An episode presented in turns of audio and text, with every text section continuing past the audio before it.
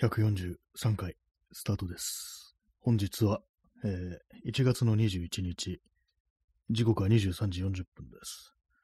えー今日は東京は曇りですかね晴れわかんないです。はい。あ、川添眠さん、圧倒的感謝、ありがとうございます。いいですね。こう、人に感謝されるってのは、いい気分だなっていうふうに思いますね。なんかちょっと、まあ、我ながら言うのもおかしいですけども、ね、圧倒的ですからね、どのくらい圧倒的なのかっていう、ね、圧倒的っていうとやっぱりこう、この地球上で一番みたいなね、気がしてきますけど、よくわかんないこと言ってますけども、まあ、あの、ありがとうございます。ね、本当こう、ね、人のね、あのーそういう感謝だとか、ね、こう、ありがとうっていう、まあ、そういうのってなんかあの、やっぱり素直に受け止めた方が、こう、いいですよね。はい。ね、まあ、そういう感じで、なんかちょっと変な、変なノリでちょっと始まってますけども、1月21日ですね。今日はあの日曜日ということで、ね、日曜日ってことは明日は月曜日っていうね、ことですよね。月曜の、月曜日っていう、こうね、マンデーってつく曲のタイトル、タイトルにつくね、曲ってこう、たくさんあると思うんですけども、ね、あ、そうです、P さん、ブルーマンデー。まずね、まあ、それがやっぱこう出てきますよね。ブルーマンデーとなんですかね。あと、まあ、マンデーじゃないですけども、グルーミーサンデーっていう、あのー暗い日曜日っていうね、あの、昔の曲らしいんですけども、なんかそれ聞いた人が結構死んじゃったみたいなね、なんかそんなことを言われて、非常に怖いみたいな感じでこう、言われる曲がありますけども、ね、まあ、 Sunday、Monday、ね、 Tuesday、ね、 Tuesday、雨のウェンズデー、ね、これあの、大瀧詠一でしたっけ？ありますよね。えー、他、 Thursday、Thursday はね、あの、 Thursday's Child っていう曲が、あの、デビッド・ボウイのね、にありますね。Saturday、ね、 Saturday はいっぱいありますよね、 Saturday。私がパッと今思い浮かんだのが、あの、 Ocean Colour Scene っていうバンドの Saturday っていうね、曲、ね、それがこう思い浮かびましたけども、ね、 Monday、ね、 Tuesday、Wednesday、えー、 Thursday、えー、 Friday ですね。 Fri、Friday、Friday 意外、フライデーナイトチャイナタウンでしたっけ？ね、この間もちょっと P さんからコメントで、ね、ありましたけども、金曜日にね、それですよね、あれですよね。それですよね、あれですよってわかんないですけども、 Sunday、ね、 Sunday という曲ね、確かちょっとあのね、タイトルうろ覚えなんですけども、 Sunday じゃなかったかもしれないですけども、あの、コレクターズの曲であの、 Sunday ってあった気がします。ずっと日曜日っていうね、あの、こう、失業してずっと日曜日って、まあちょっとね、あの暗くなるような感じの曲なんですけどもね、仕事をね、失った上にね、あの、彼女にもさらえてみたいな、そういう曲ですね。なんだったかなどういう歌詞だったかな忘れました。ね、忘れましたというか思い出せませんというか、ね、割とその曲好きなんですけどもね。ね恋も仕事も消えたのさっていうね、なんか、そんな歌詞だったと思います。ね、なんとかかんとか突然に恋も仕事も消えたのさっていうね、そのなんとかかんとかの部分がちょっと今、おさ、ね、こう思い出せないんですけども、ね、Friday、Friday 今言ったって感じですね。 Thursday、Tuesday、ね、 Tuesday がなんかパッと、ね、思いつかないですね。これはな、火曜日って結構微妙な位置にいるのかなっていうふうに、ね、思いますね。 Thursday はあるのにっていうね。まあ、 Thursday Child の Thursday、その意味っていうのは、あの、マザーグースだったかな。確かなんかそういうことらしく、ね、木曜日に生まれた子供が旅をするっていう、なんかそういうなんか、何ていうかね、こう、マザーグースの歌にあるみたいな。そこからなんか取ったらしいですよ、デビッド・ボーイは。ねはい。ね、チューズデー情報ありましたら教えてくださいという、まあ、そんな感じで今日も始めたいと思うんですけども。泣きながら〇〇って今日タイトルなんですけども、ね、なんだろうって感じですよね。泣いてるんだって感じですけども、あのね、私のね、このツイッターのタイムラインというか、この人たちの間にね、あの一時期なんかこう、泣きながら何々してるっていうのがこう流行ったんですね。泣きながらなんかそのどっかのね、クラブに向かってるとか、とりあえず 泣きながらどこかに向かってるとか何々してるっていうね、こう、つぶやくのが一時期なんか結構あったりして、これなんなんでこれ言い始めたのかな？誰が言い始めたのかなってちょっとよくわかんなかったんですけども、そのうちはっと思い出したのが、あの、ね、この話前もしたような気がします。トム・クルーズ、ね、トム・クルーズが、あの、泣きながら娘にサイエントロジーやめるっていうふうに電話をしたっていう、なんかそういうなんかあのゴシップというかなんというか、そういうね、海外ニュースみたいなのがあって、そっからおそらく来てるんじゃないかなという、まあ、結論に至ったんですけども、ね、泣きながら娘にサイエントロジーやめると電話してるっていうね、まあ実際どうなったのかわかんないですけどもね、結構有名人がそのサイエントロジーこう入ってるなんていうね、そういう話が結構いろいろあったりして、ミュージシャンでもね、あの、ベックっていう人、あの人もなんかサイエントロジーだとかなんか一時期なんか言われてるような気がするんですけども、でもなんかやめてたようなような気もします。ね、まあなんかそういうのこうあったりしてね、あの、泣きながら何々してるっていうね、こう、ね、いいな、いいな、いいわけじゃないんですけども、なんか結構この汎用性があるなと思ったんですよ。でね、あの、思い出したんですよ。あの、クールスの曲でね、あの、泣きながらツイストっていうね、曲があったなと。ね、泣きながらツイストってなかなかいいですよね。これあの、横山健のね、あの、クレイジーケンバンドの今だよね、横山健があの、クールスにいた時に作ったという曲なんですけども、まあね、そう泣きながらツイスト。ね、要はあの彼女に振られて泣きながらツイストしてるっていうね、なんかそういうまあものなんですけども、なんかツイストと泣きながらっていうね、ツイストって皆さんなんかこう、見たらわかると思うんですけども、なんかこう、その泣くというね、ことから非常に遠いというか、まあ踊りに泣くも泣かないもないんですけども、なんかその動きがね、非常になんかこう、なんかシャープというか、なんかこう、な なんていうかね、まあ踊って基本元気ですからね、そこにプラス泣きながらってこう加えると何かちょっと異様な感じがするっていうことで、なんかこう、面白い光景、面白い伝えですけども、なんかあの、興味をね、こう、引く、ね、光景みたいなものを頭に想像すると思うんですけども、それがなんかね、こう泣きながらツイストってね、なんか非常にいいなってね、思います。皆さんも泣きながら何々してるとか、そういうことを、あの、ツイッターとかにつぶやいたりしてくださいっていうね、そんな話なんですけども、そんな話じゃないだろうって感じですけども、ね、泣きながら、ね、ツイスト、ね、ツイストね、なんかそのね、イメージあるんで、私なんかツイストは泣きながらやるものっていうね、なんかそういう印象がなんかついてしまいましたね。泣きながらツイストは、あの、確かね、なんかこう、クールスに、今は、でもクールスはね、続行してるらしいんですけども、そこにあのゲストでね、横山、かつてのメンバーである横山健が来た時に、その、泣きながらツイスト演奏、ライブで演奏したってことがあって、それ確かね、あの、YouTube でね、今あるかどうかわかんないですけど、見れたんですよ、そのライブの映像が。で、まあ、そのね、歌いながらね、あのー、あれやるんですよ。こうツイス、ツイストの動きをしながらね、横山健が、あの、前腕をね、こう、両、両目の部分にこう当てて、要はあの、な、涙をね、こう流してるというね、そういうことをね、示す意味のね、こう、動きですよね。それをやりながらなんかツイストの、こう、動きをするっていうね、そういうダンスするっていうね、のがあって、あれなんかもういいな、面白いな、俺って、面白いなというか、なんていうかね、こう、これはいい曲だなと思ったんですけども、まあそういう感じで泣きながら何々してみるっていうね、何にでも泣きながらをつけてみるってね、面白いんじゃないかなと思います。泣きながらラジオトークっていうね、ちょっと危ない感じしますね。それね、何かこう悩み事でもあるのかなって感じですけどもね。えー、P さん、えー、泣きながらもう一度やり直せないかと懇願。ね、これもドストレートですね、これね。これオリジナルというか、こう、私がね、よく一時期つぶやいてたネタなんですけども、あの、ツイッターでね、元ネタ、あの、散歩物っていう、これ、谷口二郎っていうね、まあ、有名な漫画家、もう亡くなりましたけども、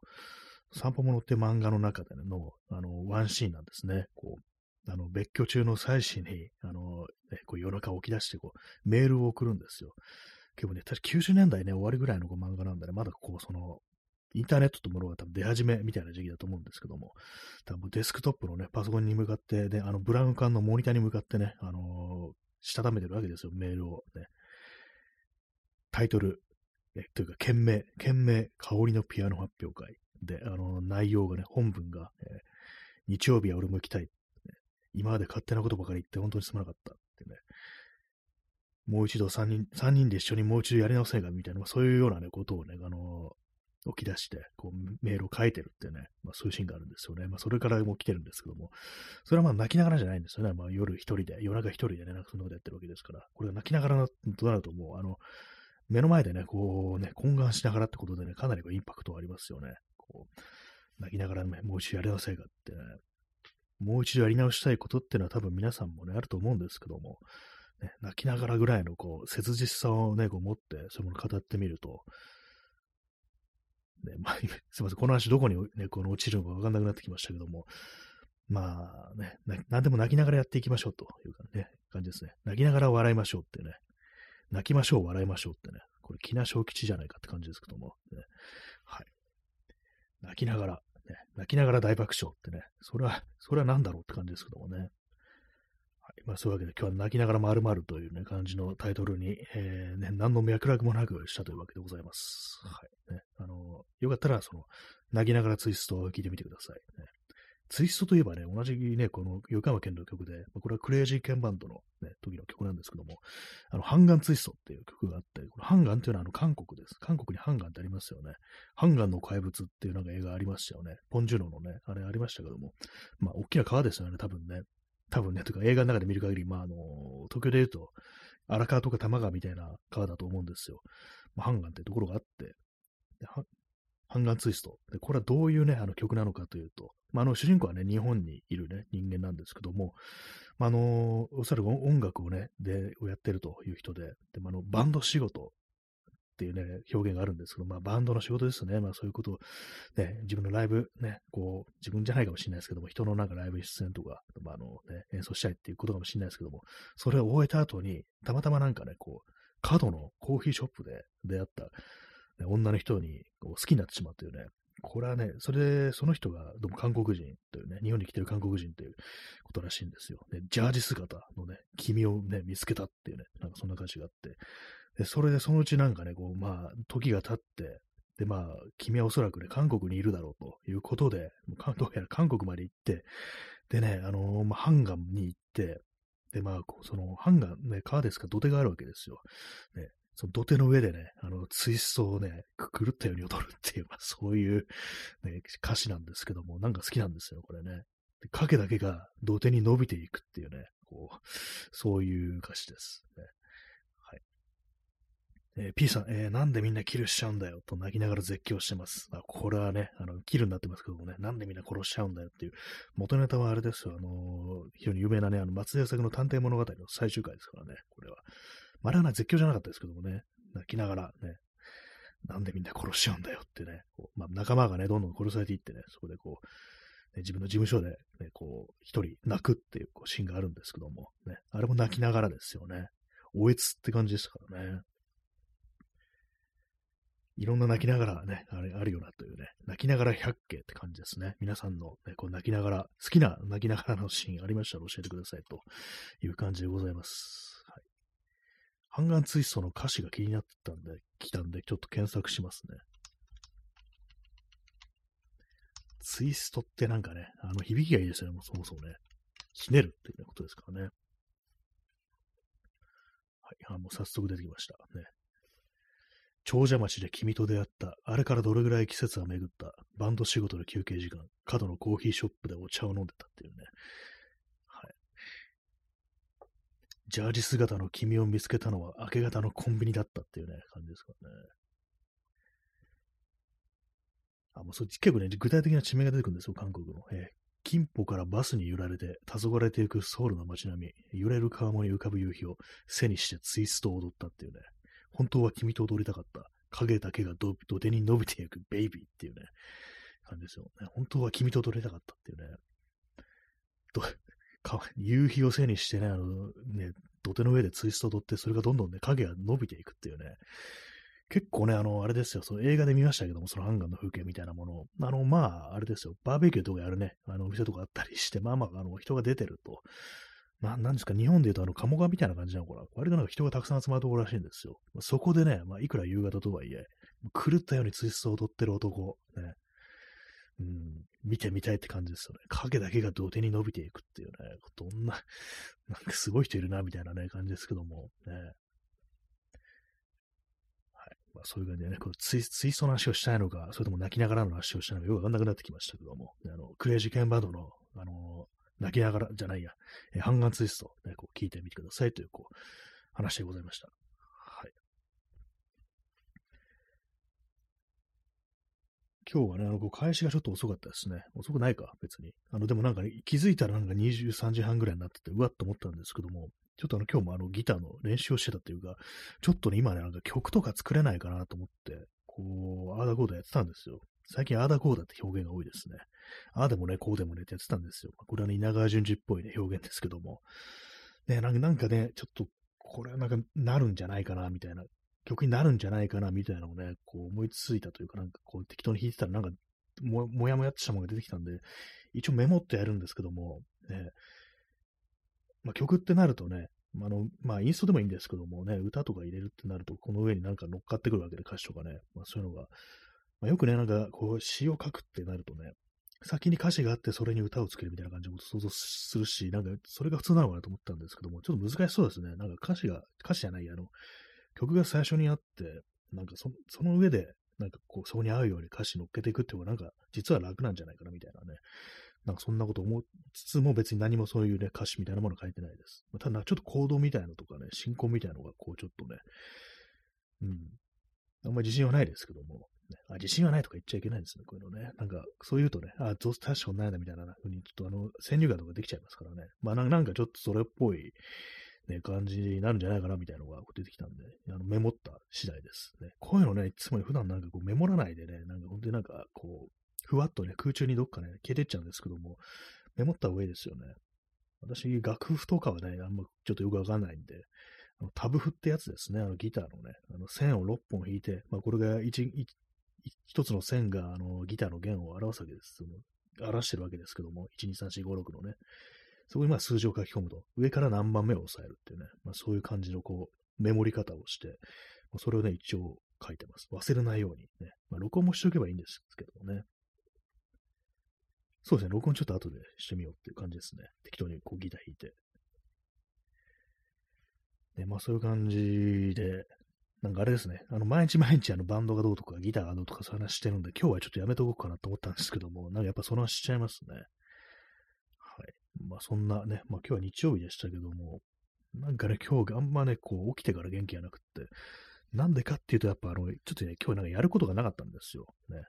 やることないなと思ってね、なんかまあこう、元気がないって変な言い方ですけども、ね。なんかまあやることね、これやろ、あれやろう、これやろうとか、まあそういうものはあるんですけども、なんかどうもね、記録湧いてこないってそういう日でしたね。あ耳かきさん、出遅れました。ありがとうございます。泣きながら〇〇というタイトルでね、なんかこう、昔のね、クールスっていうバンドの、まあ今もあるんですけども、泣きながらツイストっていうね、あの曲があるというね、そんな話をしてたり、あと、まあ、クレイジーケンバンドの曲で、ハンガンツイストというね、なんか、ツイストの話をしたりとか、泣きながらの話をしたりっていう、そんな話をしてました。まあ、日曜日なんですけども、ね、朝ね、9時過ぎに起きて、でも昨日ね、結構ね、夜中まで起きてたんですよ。夜中っていうか、明け方まで起きてて、4時ぐらいまで起きてて、なんかこう、いろいろこう、ね、YouTube とか、こう Spotify とかなんかいろいろ聞いたりしてたんですけども、それもあってなんか、こう遅かったんですけども、4時間ぐらい寝て目が覚めてって感じでしたね。でね、目が覚めてから、あのー、やっぱね、11時半ぐらいまでね、布団にいるんですよ。長すぎですよね、これね。あの、まあ、寒いからってのもあると思うんですけども、冬は布団から出たくないですからね。で、まあ、スマホとかあると、本当なんかずっと布団の中でなんか見てるみたいな感じになりますから、今日ね、今日の午前中は本当虚無っぽいね、過ごし方をして、まあ、それもあったら元気がなかったのかもしれないです。で、まあ、その起きて、で、大したことしないで、またなんかね、ちょっと眠くなってきてから布団に入って、ね、1時間ぐらい寝て、それようやく起きて、2時半ぐらいにね、ちょようやく起きて、ちょっとどうしようかな、今日という日を、今日という日をどうしてくれよというふうに思って、で、あの、新宿に行きましたね。新宿に行きました。あの、精密ドライバーをちょっと欲しいのあって、あの、ノートパソコンのバッテリーがなんかね、あの、膨らんで、なんかやばいんですよ。それちょっと外そうかなと思って。でね、外すのにそのね、Y 字型のなんかちょっと特殊な精密ドライバーが必要なんですね。それないかなと思って買いに行くという、まあ、それ、口実ですよね。別にその、使ってないノートパソコンではほっといてもいいんですけども。それでなんかこう、新宿とか行ったんですけども、なんか東急ハンズ行ってね、その Y 字型のドライバーあったんですけども、なんか高くて、あの、1000円ぐらいして、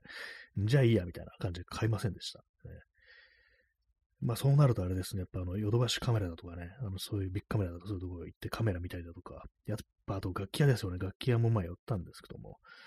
楽器屋は、ね、特にあの前と変わんなくってね、あの収穫はありませんでした。コリーナというような思うものは特に売ってなかったですね。昨日ね、そう、試し弾きしたギターがなんかかなり期待外れだってことで、ね、まあ、安いから仕方ないのかもしれないですけども、で、まあ、ね、別に全然こう、新品のギに近いようなそういうギターでしたからね、だからまだ全然なんかこう、仕上がってない感じの、まあ、音しか出ないところで仕方ないのかもしれないですけども、ね、まあなんかそのギター熱みたいなものは、こう、私の買おっかなみたいなね、あの、購買意欲みたいなものはやっぱりこう、昨日のあれでだいぶね、あの、下がりましたね。まあそう、今ね、持ってるやつでいいんだっていう、まあそういう気分でこう、なってますね。ただカメラはね、やっぱちょっと買い替えた方がいいだろうみたいなね、感じのが、こう、あるんでね、こう今日もなんかね、あの、ベタベタ触ってね、なんかこう、来ましたね。まあでもやっぱりあれかなっていう、ね、あのパナソニックがいいかなっていうね、そういう結論に昨日と同じく、ね、こう行き着きましたね。本当なんかね、あの一切予算に上限をも、ね、あの設けないんだったら、ね、ニコンとかの方がいいのかもいいんですけども、ね、あの、手頃なちょっと値段で、ね、なおかつ性能も良くってって、なるとやっぱパナソニックの方に軍配が上がるみたいな、まあそういう感じなんですけども、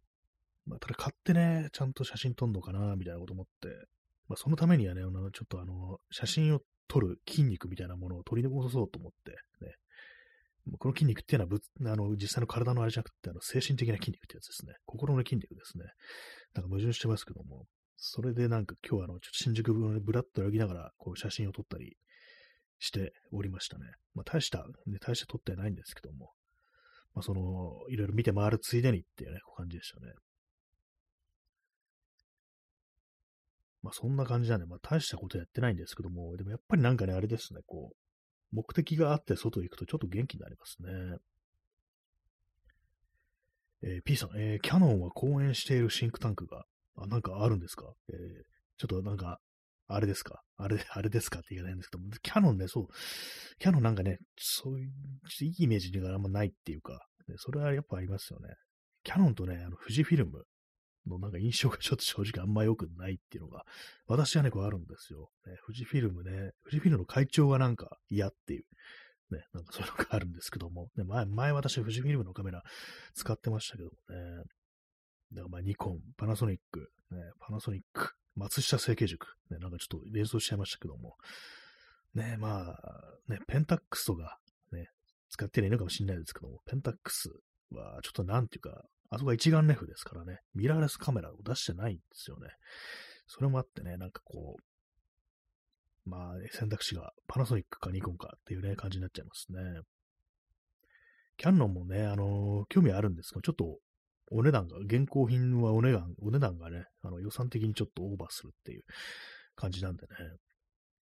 まあ、あと、いろいろありますか？オリンパスとかね、そういうのもありますけども、オリンパスはあのセンサーのサイズがちっちゃいっていうことで、ね、私の候補から外れるっていうね、まあそういう感じですね。ライカは高くて買えないっていうね、その一点に、ね、尽きるって感じですね。まあでもなんかそういう感じで決めてるわけだからっていうね、あのー、これがいいってね感じでもう大体まあ決めてるわけなのになかなか買わないっていうね、こう私の悪い癖ですよね。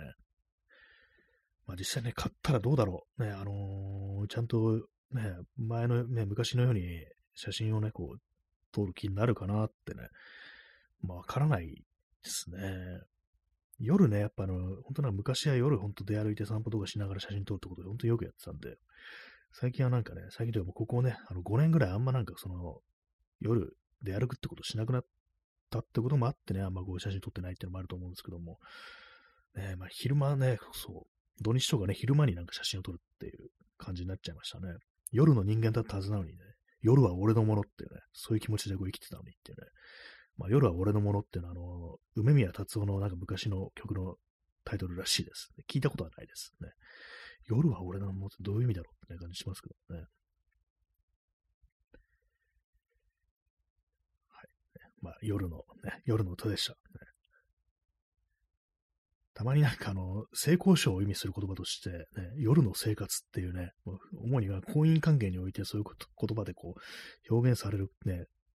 表現する人昭和の人なんかいますけども、なんか気持ち悪いですよね。なんで夜の生活っていうね、昼間からやれよっていうね、こと思うんですけども、外でもやれよってね、まあ、外でやるとちょっとダメですけども、ね、いろんなとこでやっていけよって、まあ、そういうことはね、あの、私はこの放送で申し上げたいなというね、こう、ね、気がし、気がしています。ね、わかんないです。え P さん、写真展開催を先に決定してカメラを買うって、これあれですね、ギターウルフならぬカメラウルフってやつですよね、これ。ギターウルフっていうね、バンドありますけども、ギターウルフはね、あの、まず最初にね、バンド結成にあたってライブの予定を先に入れたっていう伝説がこうあって、そこから練習するっていうね、一切楽器持ったこともないのに、バンドやったことないのに、いきなりライブの予定入れるっていうね、本当かどうかわかんないですけど、なんかそういうことをなんかこう、ギターウルフの人がね、ギターウルフのギターウルフが言ってて、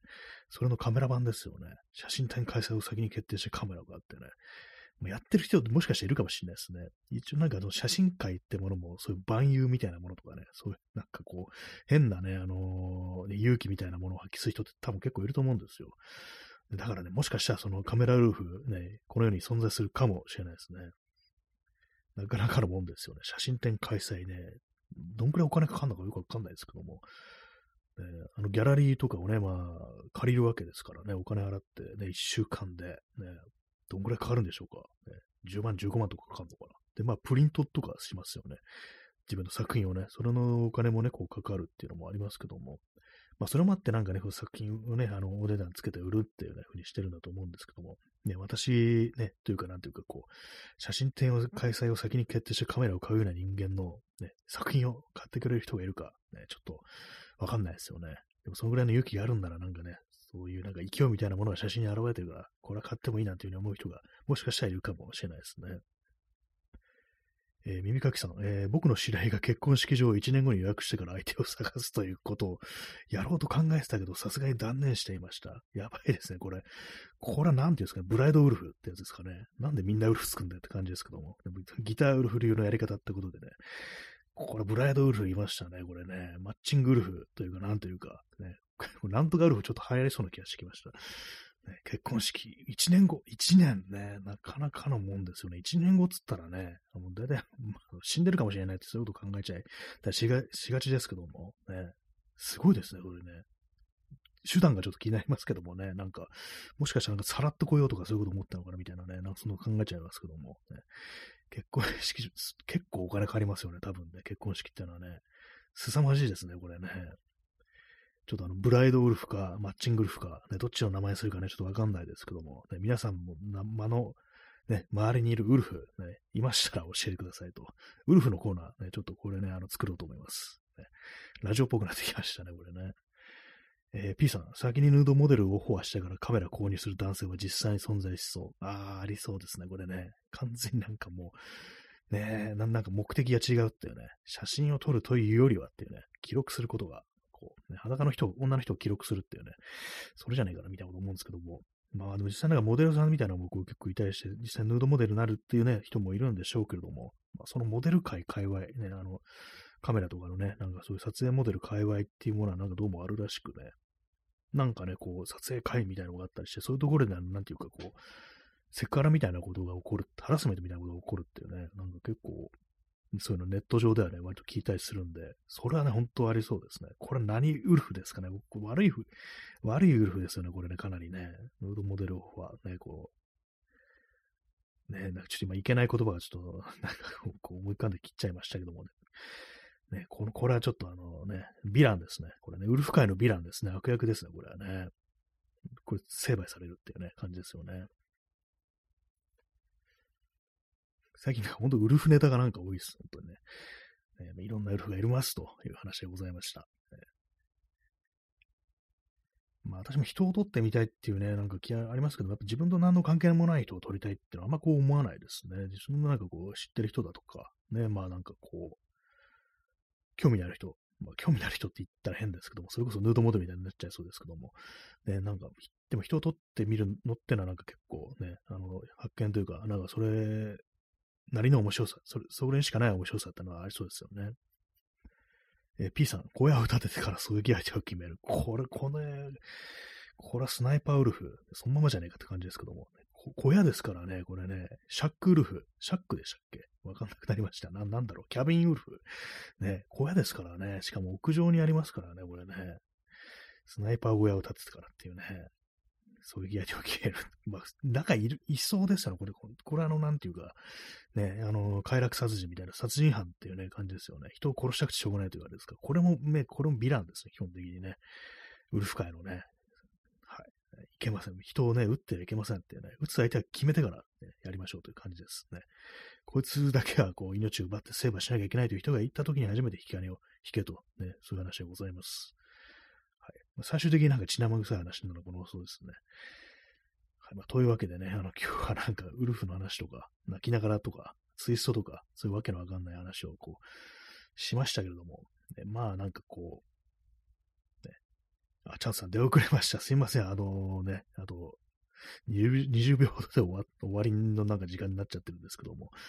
ね、まあ今日はなんかこういろいろね、長々と、こう長々とでもないか、こう喋ってまいりましたけども、ね、よかったら聞いてくださいという感じでね、あの、チャンスさん、永遠でありがとうございます。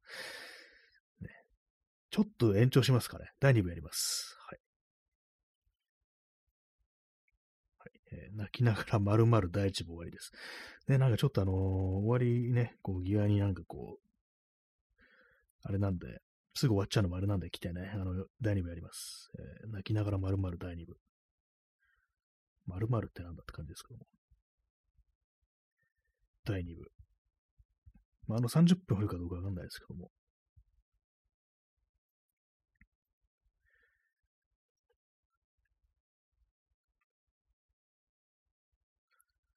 はい。あ、耳かきさん出遅れました。ありがとうございますね。第2部開始しております。ね。あ、チャンス延長ありがとうございます。ね、いや、こちらこそね、こう、ありがとうございます。来ていただいて、いきなり終わるってね、20秒で終わるのもちょっとあれなのかなと思って、ね、まあ、第2部ですね。30分フルでやるかちょっとわかんないですけども、一応まあ、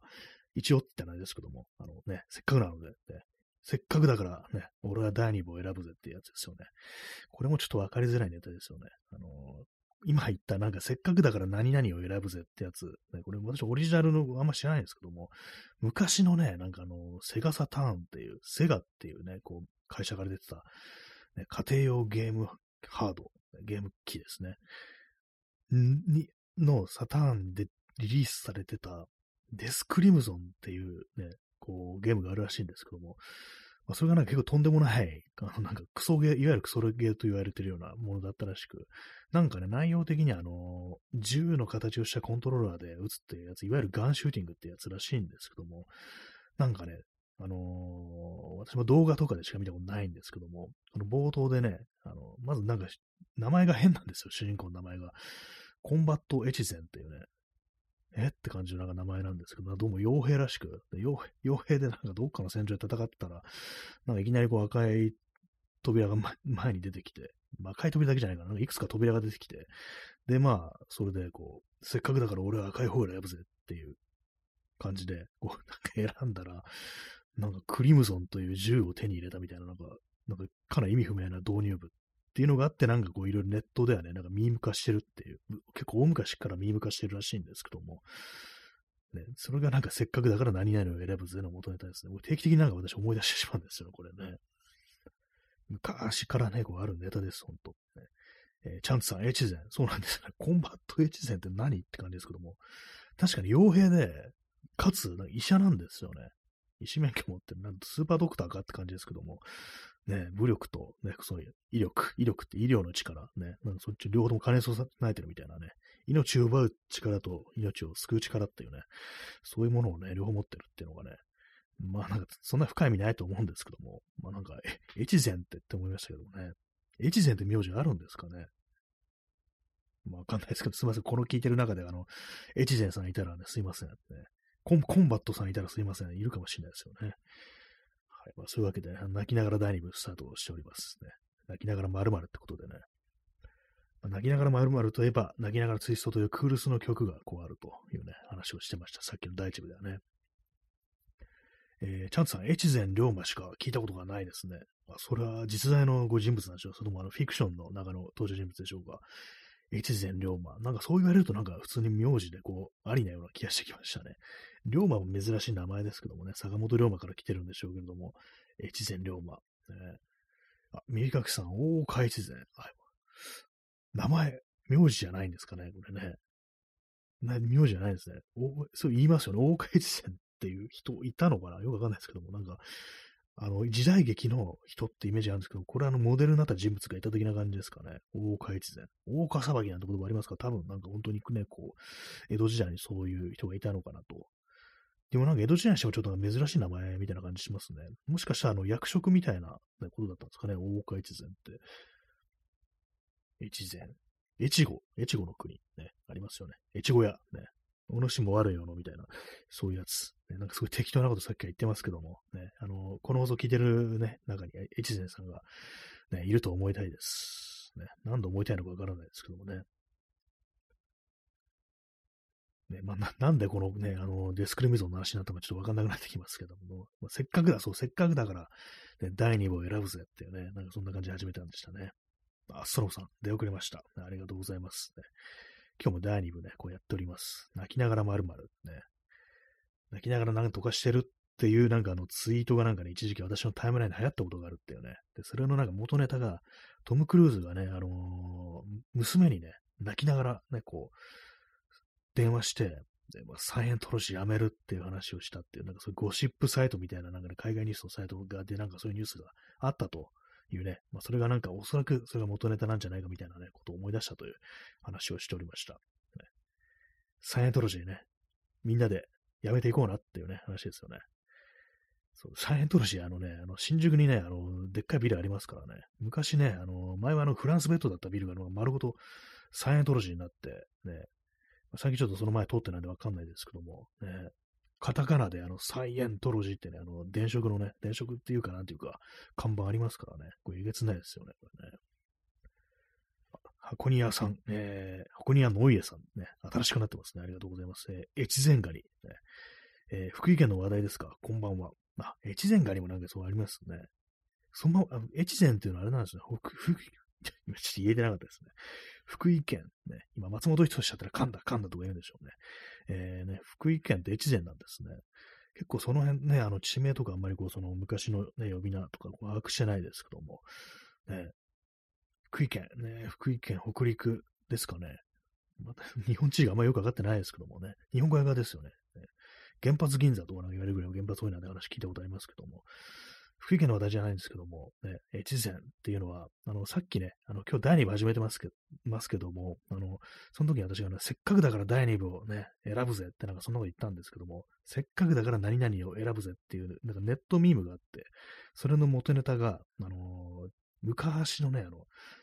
セガサターンから出ていたゲームで、あの、デスクリムゾンっていうのがあって、それの主人公の名前が、コンバット越前っていうね、ちょっとあまりにも意味意味不明な感じの名前だったという話をさっきしてたんで、それなんかこう、ね、本当に越前さんという人がいたらすみませんなんて話をしてて、それでまあ越前どうのこのという話題になってるんですけども、えー、あ、ゴニアさん、えー、越中が富山ですね。あ、そうなんですね。あの辺は越中なんですね。越前、越後がやっぱ新潟とかあっちのとこですかね。なんかそれなんだか覚えてるんですよね。越後が新潟っていうのはね。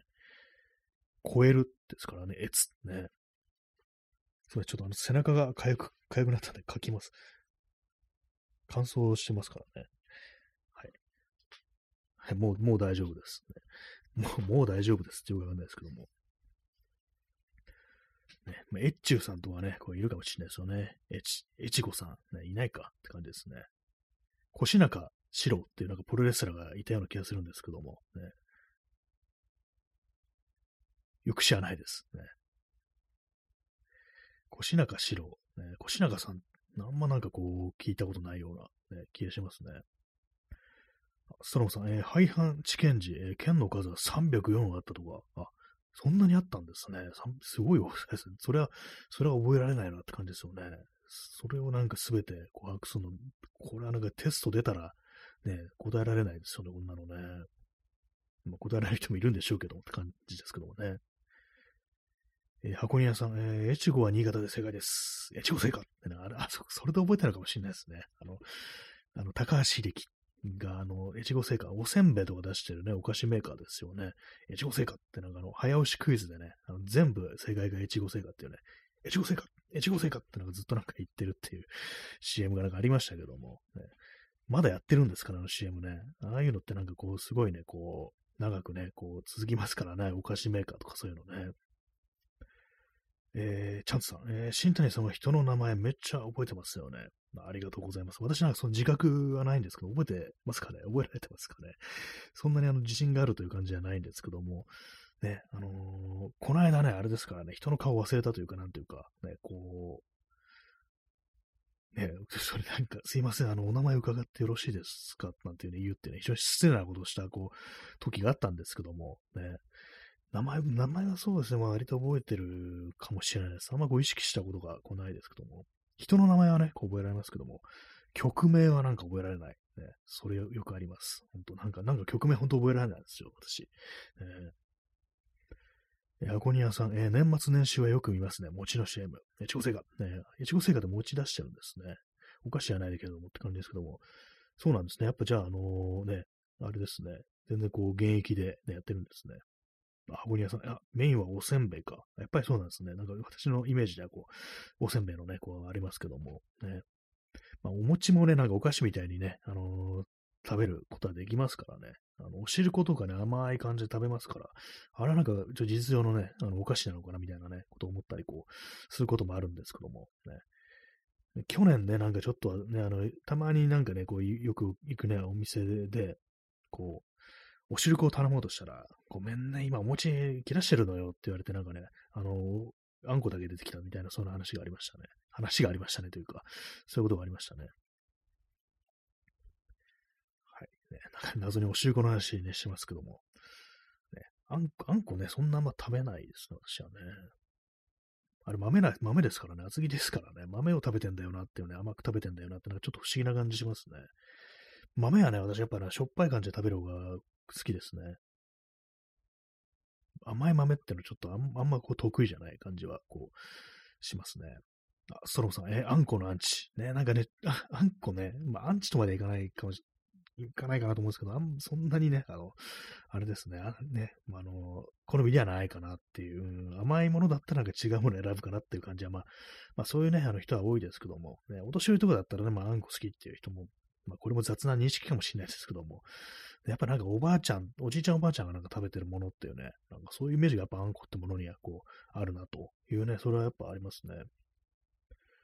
え箱庭さん、えー、海外の方も甘い豆は苦手なようですね。やっぱそうなんですね。やっぱ日本なのかなアジアなのかな甘い豆を食べるってのはね、結構不思議な感じしますよね。ま豆、私ね、好きなのはなんかあの、チリコンカンとか、あとまあ、これブラジルのあの、フェジョアーダとかね、黒豆の煮込みっていうね、なんかこう、そういうやつ、ね、こう、は好きですね。結構ね。一時期ね、そのフェジョアーダ割となんか作ったりしてる時期ありましたね。豆をね、使ってね、豆と肉、ね、結構しょっぱい感じでこう煮込むやつなんですけども、それをご飯にかけて食べたりするなんてことをね、こう、やったりしてましたね。え、チャンツさん、えー、越後製菓のふんわり名人きなこ餅っていうおせんべいがめっちゃ好きです。高いけどヘビローテしてます。あ、越後製菓なんです。なんかでも聞いたことあります？それ。ふんわり名人きなこ餅がうまいって話。ね。きなこ餅な、きなこ餅だけど、おせんべいみたいなんですね。お餅をなんかおせんべいっぽく結構カリカリな感じにこう焼いてるっていうことなんですかね。そこにきなこっていうね。きなこってあれですよね。大豆の粉ですよね、あれね。あれもなんか結構私なんか不思議な、不思議な粉。ね。危ない、危ない粉だというね、なんかそういう認識があるんですけども、ね。あ、ちゃんとさん、えー、おせんべいっぽくはないです。なんか膨らましてるっていうね。ああ、やっぱ、お餅なんですかね。カリッとした餅みたいな感じですかね。高い、高いけどエビロしますよ。高いんですね。結構ですね、あれですね。あのー、作るの手間かかりそうな感じしますからね。きなこ餅。ふんわり名人ですからね。ふんわりしてるんでしょうね、さぞかしね、これね。なんか今ちょっとふんわりしてるんでしょうね、さぞかしって言って、なんか、なんか松本人志っぽいかなっていう、なんか、なんか謎のなんかの心配みたいなのをしてしまったんですけど、多分言わないですね、こんなことね。ね、最近の悪評しかない松本人志って感じですけども、ね。なんかあの、顔のことを言うのはあんま良くないと思うんですけど、なんか人相がね、なんか年を重ねるにつれて正直なんかどんどん悪くなってるっていう、なんか印象がありますね、顔見てるとね。あと結構ね、前のニュースですけども、5年ぐらい前かな、なんかあの、新橋の駅前のの土地を転売して8億円ぐらい儲けたみたいな、なんかそういう、松本人志が、そういうニュースが上がったりして、これはもう完全にプロのやり方だみたいなね、なんかそういうニュースというかゴシップというか、そういうのがなんかこう、ありましたね。なんか、それからなんかね、あの銭ゲバみたいなこうイメージがついて、かなり嫌になりましたね。まあ別にあの、昔から別にファンというわけでもなく、テレビでね、なんか映ってたら、まあ、たまに見るときもあるぐらいの感じでしたけども、特別まあ面白いっ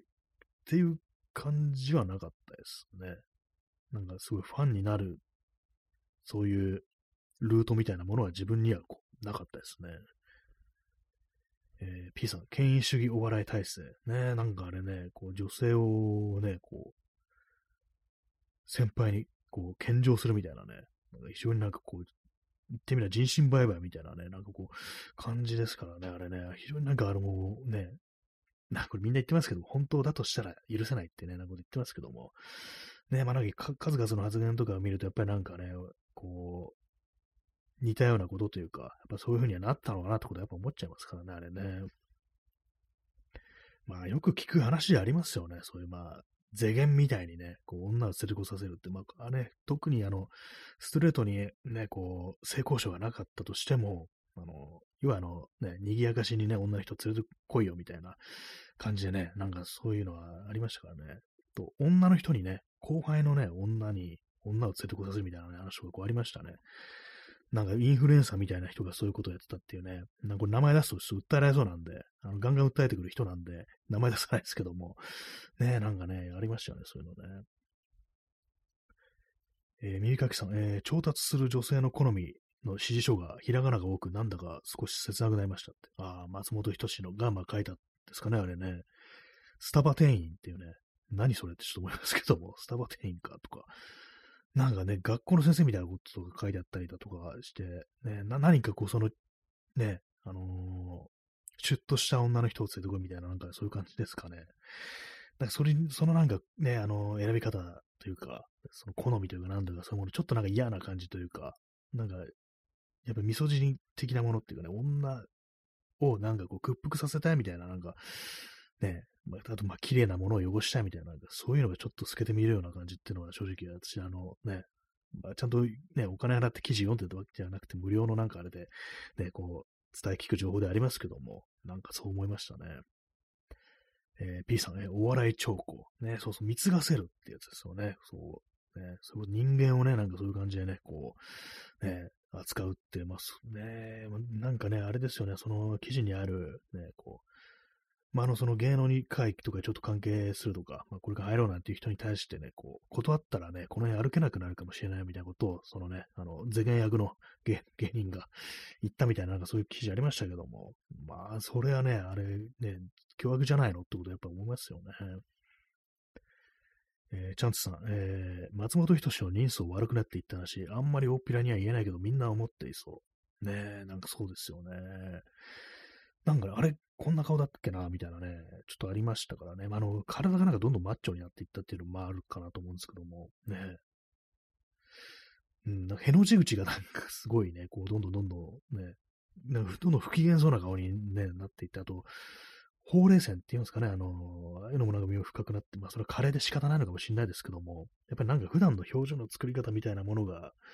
ずっとなんか、いつもなんか、ああいうね、こう、不機嫌そうな顔してんのかな、みたいなね、こう、人をなんかちょっと嫌な気持ちにさせてんのかな、みたいなっていうのが、顔にやられてんのかな、ぐらいのことはちょっと考えちゃいますからね。あ、耳かきさん、えー、弁護士がひらがなだったり、えー、黒髪と書きたかったのに黒毛と書いてあったりして、ね、和牛じゃないんだからって感じですけどもね。まあ、弁護、弁護士ね、パッパッと書けって言われたら、まあ、書けますけども、ね、まあ、急いでた方がなっていうね、まあ、自社ねとかそういうのあるかもしれないですけども、ね、ね、これも麻生太郎さんだったらね、字、字書けないのかなってこと思うんですけども、これもちょっと、ちょっと、微妙にアウトですね、この言い方もね。ね、まあ、黒髪と書いて、ね、黒毛と書いてあったりしててね、黒、黒毛ってって感じですけども、ね。まあ、紙、紙って漢字書くとちょっと難しいかもしれないですね。まあ、あの、ネットの時代ですから、キーボードの時代ですから、ね、いきなり書けって言われてもね、あれですよ。私はその紙っていうね、漢字を覚えるときに、あの、長い友、ね、っていう風に覚えろって、なんかどっかで聞いたことあります。ね、それでの紙は一応書けますね、多分ね。えー、耳かきさん、えー、吉本の芸人ですら、松本さんがそんなことするわけないじゃないですか、と誰も言わないのが、そうですね、あの否定みたいなものはやっぱないですよね。確かにね。同じね、やっぱ吉本の人とかでもなんか、ね、あの、年上の、なんかこうね、当たる芸人とかはなんか、やってんじゃないのみたいなこと言ってる人がなんかいたような気がするんですけども、ね、汚い遊び方してる、してるのね、してるんでしょうみたいなことなんだ、なんでしたっけ？あの、上沼恵、美子って人でしたっけ？なんか言ってましたよね。ねえ、なんか、うん、ヤゴニアさん、えー、黒毛って馬じゃないんですから、あ、そう馬でもね、そう黒毛、こうね、ありますよね。なんかね、そう、そういうか、そういうなんか、物の見方人の見方みたいなものがね、そういう間違いにちょっと現れるのかみたいなね。あんまこうちゃんと人間として見てないみたいな、そういうことあんのかなみたいなちょっと思ったりしますよね。えー、耳かきさん、えー、よくよく見るとすごい偏屈じじいっぽい顔ですよね。そうなんですよね。あの、すごいね、こう、への字口なんですよね、あれね。口角が下がってるって、まあ、あの元からそういう顔だっていうね、まあ、それは仕方ないことではあるかもしれないですけども、でも、それに加え、それね、プラスでなんかやっぱりこう、ずっと不機嫌そうな顔してるのかなってね、そう、偏屈じじいっていう、漫画みたいな顔になってないっていうね、まあ、あの、芸人だからね、別にそういう顔してもいいのかもしれないですけども、なんかこういうね、あると、ね、キャラクターとか芸人だからっていうのを飛び越えて何かこう、ちょっと抱えてるのかなみたいなことって思いますよね。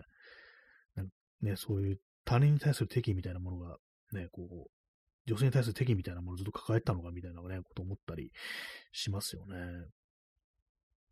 で、ストロムさん、不機嫌そうなのが意見につながるというよくある男性性の病。あ、これありますよね。なんか、結構ね、あのー、写真に写るときとかに、なんかあのカメラをなんか睨みつけるみたいな顔をする人。あと、眉間にしわ寄をする人。ね。への字口になる人。で、このね、このね、3タイプあると思うんですよ。3タイプあると思うんですよ雑なこと言ってますけども、なんか普通の表情でね、なんかこういられないっていうのがなんかね、結構ね、男にはあるっていうね。私もなんかまあ一言言えないかもしれないですけども、まあね、ね、ほんとなんか、まあ成人してからね、なんか割と普通にね、こう笑顔でこう、ね、写真に写るなんてことはそんな嫌じゃなくなりましたけれども、ね、昔はなんかこう、無表情、真顔みたいな感じでね、こう写ってることがよくあったような気もしますけども、えー、不機嫌そうなのが威厳につながるっていうね、こうまあ、ニコニコね、あの、機嫌がいいっていうのが、なんかなんかこうね、男らしくないみたいな、なんかそういうのってね、ありますよね。他人に対して譲歩してるみたいなね、なんかそういうことなのかもと思うんですけども、それがなんか男らしくないみたいな、そういう勘違いみたいなのがね、やっぱこう、ありますよね。病ですね、これね。えー、P さん、えー、筋トレ、えー、背筋や僧帽筋が頭の皮を引っ張るのできつい顔立ちになる。ああ、そうなんですかね。でも確かあのね、首とか、こう、そういうものとね、肩とか、鍛えると、確かにギュッとなる、ね、感じかもしれないですよね。まあ、今なんかこういろんなね、あの、そう筋肉の人を思い出してるんですけども、中山筋肉まあ、なんですかね、別にニコニコしてますよね、あの人いつも。まあ、ボディービルとかやる人はなんかニコニコもなんかあのね、あの、スコアにね、なんか入るらしいですから、ね、あの、マッスル北村という人もなんかいつもニコニコしてるというイメージありましたけども、ボディービルレベルまで行くと、あのね、ニカッと笑ってるみたいなね、そういう顔になるかもしれないですけど、なんかその以前のなんか普通に鍛えてる顔、ね、ああ、今思い出しました。長渕、ね。長渕ちょっとね、うん、なんか確かに引っ張られてる感じかもしれないです、頭の皮。ね、言われてみたら。ねえー、箱庭さん、えー、ああ、黒毛和牛。そうですよね。黒毛というとなんか私は黒毛和牛を思い出すと、ね、牛扱いだよって感じですよね。えー、箱庭さん、えー、髪や長い友達という育毛剤の CM ありましたね、昔。あもしかしたらそれで覚えてるのかもしれないですね。育毛剤ね。育毛剤って髪の毛生えるんですかね？っていうなんかもう、確信をつくような、確信でもないですけども、ね。まあ今のところ私は育毛剤を使うぐらいのあれではないですけども、わかんないですからね、これから先ね、急に来るっていうね。クレイジーケンバンドのね、あの人、横山健、ね、健さんは、なんか45ぐらいから急に来たとかなんか言ってたような気がしましたね。ケンさん確かね、あの、普通に、あの、今スキンヘッドにしてるっていうことらしく、なんかね、あのー、まあ、要はハゲてるんだと、なんか自分で言ってましたね。なんか40ぐらいの時に、なんかね、あのー、最近あの後頭部がやばいみたいなことをなんかね、ネットでこう書いてて、ネットで書くのかって感じですけども、そうなんだって感じでしたね。なんかずっと帽子かぶってるから、ケンさんどうしたのかなと思ったんですけども、普通にハゲてたっていうね、なんかそんなこう感じになってたみたいです。ね、あの、有名人、芸能人ね、ミュージシャンだけども、なんか謎にさんをつけてしまう、横山健ね、なんか毎回なケンさんってなんか呼んでしまうというね、感じですけども、え、耳かきさん、え、たけしに遊び方がすごいと、ばっさり言われちゃってました。えー、志村が存命だったら何と言ったか気になるところです。ああ、ね、言われ、たんですね、たけしにもね。せっこい、せっこい、ほんとそうですよね、なんか。なんかあのー、松本義人って、すごいケチだっていうことを、ま、なんかのね、こう、そうテレビ番組で言われてたっていうのが覚えてて、私、そうそういう後輩芸人とかね、に、あの、ね、松本さん、ほんとなんかもうお金払わないみたいなね、全然なんかあの、普通になんかちょっとこれ買ってきてみたいなね感じでね、あの、頼んだら、あの、1年単位までなんかちゃんとお釣り要求するみたいな、なんかその言ってたような記憶あるんですよ。だからなんかね、今回ね、その口打ち的な感じで3000円渡したってのが、うわ、なんかすごい、やってそうみたいに思っちゃいましたね。昔なんかね、ほんとなんかね、ネタにされてましたから、本当この人、ね、松本さんお金払わないですよ、みたいな、なんかそんなことをね、ネタに、ネタじゃなかったんですね。本当だったんですね、どうもね。志村が存命だったら何と言ったか気になるところです。ね。な、なんて言うんですかね。こう、志村けんもなんか女遊び的なものはこう、ね、すごいやってそうですけども、ね、まあ、せこいくはなかったんでしょうね、志村けんはね。うえってなんか言ってね、なんかこう、お金とか渡したんですかね。今全然こう似てないあれ出ましたけども。ね、志村けんのモノマネする人いますよね。似てますよね。似てますよねとか言われてもって感じですけども。はい、あ、P さん、筋肉が肥大するので、あ肩とか、ね、こう、首のあたりのね、盛り上がりによって皮膚が引っ張る。まあ確かにね、こう、ね、どんどんどんどん、あの、ね、バンプアップっていうんですかね、あの、ね、膨らんでいくと、やっぱそれ引っ張られますからね。太ったりしてもね、なんかね、あの、急に痩せたりすると皮がたるむなんてなりますからね。えー、耳かきさん、えー、浜ちゃんもケチで有名でしたね。えー、後輩たちと飲みに行くとき、ホットペッパーの割引の切り抜きを持ってきてたと聞いて、ちょっと面白かったです。あ、あそうなんですね。は、浜田はあれなんですね。あの、ね、切り抜き系、クーポン系ですね。それはなんかあれですね。結構面白いかもしれないですね。わざわざわざね、持ってくんだ、みたいな感じでね。松本人志はなんかお金を渡さないとか、ね、すっごい要求するみたいな。ちゃんとお前ね、あの、釣り起こせよみたいなね。そういう感じをなんだったような気がするんですよ。だからかなり嫌嫌なケチさですね。ね浜ちゃんはまあ、まだ、なんかちょっと面白いっていうね。浜浜田さんどんな持ってきてんですかみたいな感じですよね。それは結構ちょっと面白いですね。えー、三かきさん、えー、志村は付き合ってる女性に無制限のクレカを渡してやらしいので、なかなかすごいです。すごいですね。無制限ってね、なんか志村と付き合いたいなってちょっと思っちゃいましたけども、なんだそれって感じですけども。ねあ、チャンツさん、えー、志村すごいですね。そして箱庭さん、無制限ってね、ハテナマークとびっくりマーク。ね、無制限はすごいですよね。なんかこれ、遠慮してね、なんかこう、すごいちまちま使っちゃいそうですよね。スーパーとかでね、なんかこう、ね、無制限かって、そう言われると何かこうね、あれですよね。まあ、あの、志村けんお金持ってたんですね。無制限のくれかってなっても。まあでも、そういうのもなんか付き合ってる関係だと、まあ、この人は無制限とは言っても、予測可能可能な範囲でしか使わないから、まあ、対処はできるってことなのかもしれないですけども、ね、人間が使えるお金なんてものは、まあ、大体まあ、このぐらいなんだってことが、志村けんにはこうね、分かったのかもしれないですね。えー、ハゴニアさん、えー、戦車買えるカードですかねあ。そういうのあるんですか？あの、ゴールドだとか、ブラックだとか、プラチナとか通り越した戦車買えるカード。ね、何ですかね？グリーンカード。グリーンカードはアメリカの永住権だって感じですけども。ね。まあ、グリーンっていうのはなんかあの、カーキ色ってところでちょっと今連想したんですけども。ね、無制限か、ね。無制限のカードを急に渡されたら、ね、何に使うかって感じですよね。まあ、そんなことはないのでね、あの、考えても意味は全くないんですけどもね。まあ、志村けん、ね。ストロムさん、アリババでドローンを買う。ね、ドローンね、ドローンもあれですからね、こう、ピンキリなんでしょうね。軍事用のドローンとか買えるんでしょうか。ね、アリババで。ね、人が乗っかれるようなドローンもね、おそらくあると思うんですよ。ね、それ飛ぶっていうね、こう、こともできるんじゃないかなと。ね、ドローンね。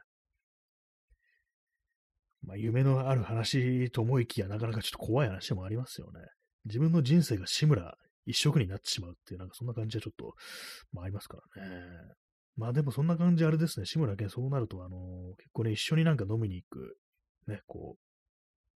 う、仲間というか、後輩みたいなものに対してもそんな感じだったのかなっていうね、あれありますね、なんかね。まあ、松本人志はね、なんか、あれだ、どうだったんですかね。さすがに割り勘とかにして、してたりしたのかなわかんないですけども。ね、でもなんかね、あの、ちょっとお使い頼んでね、きっちりお釣り要求するっていう、なんかそれはなんかね、あれですよね。え箱庭さん、えー、アメックスのセンチュリオンカードというものが存在するようです。あ、センチュリオン？なんかね、なんか、すごい、こう、あれですね、いかめしい感じしますね。なんかローマ帝国みたいなね、ものがなんか頭に思い浮かびますけども、そいつはこう、戦車、ね、買えそうですよね。え P さん、その気前の良さがコロナ感染を招いたという。ああ、ね、なんかやっぱこう、ずっとなんかね、飲みに出てたみたいですかね。やっぱそれでもらってきちゃったっていうね。亡くなっちゃいましたからね。えー、耳かきさん、えー、勝新は絶対に、お全、絶対に全員におごる主義だったらしいですね。ああ、そうなんですね。確かにね。割り勘にする勝新とか、ねお、お釣りきっちり要求する勝新、ね、あんま想像つかないですよね。まあ、パンツ、中に麻薬を隠し持ってるぐらいですからね。お金もね、あの、パンツの中に入ったのかな、みたいなね、こと思いますけども。金無理やりななんか、こう、あれですね、収め方ですね、今のね。はい。まあそういう感じで、これ今日なんか、なんだかでは30分ね、こうやりましたね。いろいろね、こう出てきますね。やっぱりね、こう、いろんな話が、ね、ありがとうございます。今日はね、たくさんのコメントをいただきましてね、非常にこう盛り上がったなと、そういう認識があります。ね、泣きながら、まるまる、ね、泣きながらラジオトーク始めたんですけども、まあ、こんな感じでね、こう、盛り上がってよかったなと、そういう感じです。泣いてないですけどもね。あ、チャンさんお疲れ様です。ありがとうございます。それでは、さよなら。